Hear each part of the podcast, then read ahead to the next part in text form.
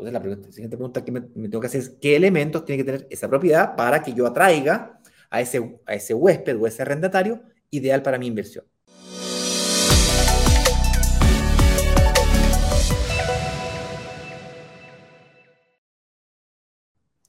Y a diferencia de lo intuitivo que uno pudiese pensar es, no me sirve una propiedad en un barrio consolidado, me sirve más bien una propiedad en un barrio emergente, para que yo compre barato y cuando me lo entreguen la propiedad y cuando yo esté buscando efectivamente a ese huésped y a ese arrendatario, haya habido una transición de lo que era antes a lo que es hoy día. O sea, yo compro cuando es un potrero, lo arriendo cuando es un edificio que está terminado. Y maximizo la rentabilidad cuando logro que el área en donde se emplazó este edificio crezca también. Antes no habían carreteras, ahora hay carreteras. Antes no llegaba Internet, ahora llega Internet. Antes no habían aeropuertos, ahora hay aeropuertos. Antes era un destino turístico emergente, ahora es un destino turístico consolidado, en donde todo el mundo quiere ir a visitar. No me sirve el proyecto Playa Perdida que está al final de la última línea de playa de allá atrás, que no llega nadie, no llega ni la locomoción colectiva, no llega nadie, hay que llegar en helicóptero. Claro, para quien tiene el helicóptero es la playa más linda y si alguien se quiere escapar del planeta y quiere ser un, eh, eh, estar a solas, de acuerdo, pero es que eso no nos sirve a nosotros porque nosotros dependemos de los huéspedes, ¿cierto? Entonces tiene que ser de alta demanda de, en el caso de renta residencial vacacional, que es lo que hacemos acá, en el Caribe es el turismo lo que la lleva, el huésped, el arriendo por noche.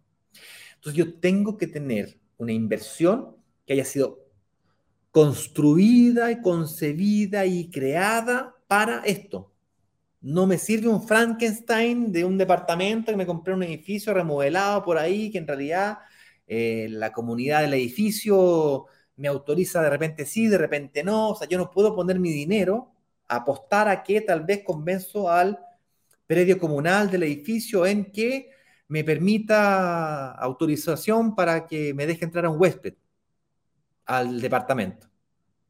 Y que el edificio en realidad no tienen las condiciones de amenities, ni de piscinas, ni de bares, ni de, ni de, actividades, ni nada que le permitan al huésped tener una estadía agradable. Es decir, esos Frankenstein, te lo digo porque yo he tenido departamentos tipo Frankenstein. Un departamento que me compré de inversión, que finalmente tomé la decisión de irme a vivir un tiempo por ahí, en la época en la que yo quebré, me, me refugié en ese departamento, Luego descubrí el mundo de la renta residencial vacacional. Se me ocurrió arrendarlo por estas plataformas de motores de búsqueda tipo Airbnb, Booking, Despegar y una serie de otras plataformas que hay en el mercado. Deben haber por lo menos 150, si es que no son más. Son grandes GDS, Global Distribution System, Online Travel Agencies y un abanico enorme de posibilidades. Pero básicamente, para que nos entendamos, este modelo de Airbnb, que hoy día Airbnb es como el Uber. O sea, hay, hay un antes de Uber y después de Uber. Uber es la única aplicación de, transporte mm, a través de la... No, no es la única. Hay más. Los mismos taxis también se reinventaron en ese sentido en muchas ciudades. Pues bien, Airbnb no es la única aplicación, pero es una emblemática que le permitió a, resident, a edificios de residencia poder arrendarlos para eh, condominios hoteleros pero no me sirve un Frankenstein. Bien, esto evolucionó, comenzó como el alojamiento en un garaje por ahí en los Estados Unidos, anda todo a saber dónde, pero hoy día eso evolucionó. Y cuando digo hoy día evolucionó, te diría que de los últimos cinco años la industria se transformó violentamente, con pandemia y todo. Y nacieron, o se fusionó el mundo inmobiliario con el mundo hotelero todos estarán de acuerdo conmigo acá que las grandes fortunas del mundo eh, se hacen con hoteles. El hotel es la forma más rentable de sacar dinero a una propiedad, porque lo arriendas por noche, pues le sacas mucho más rentabilidad.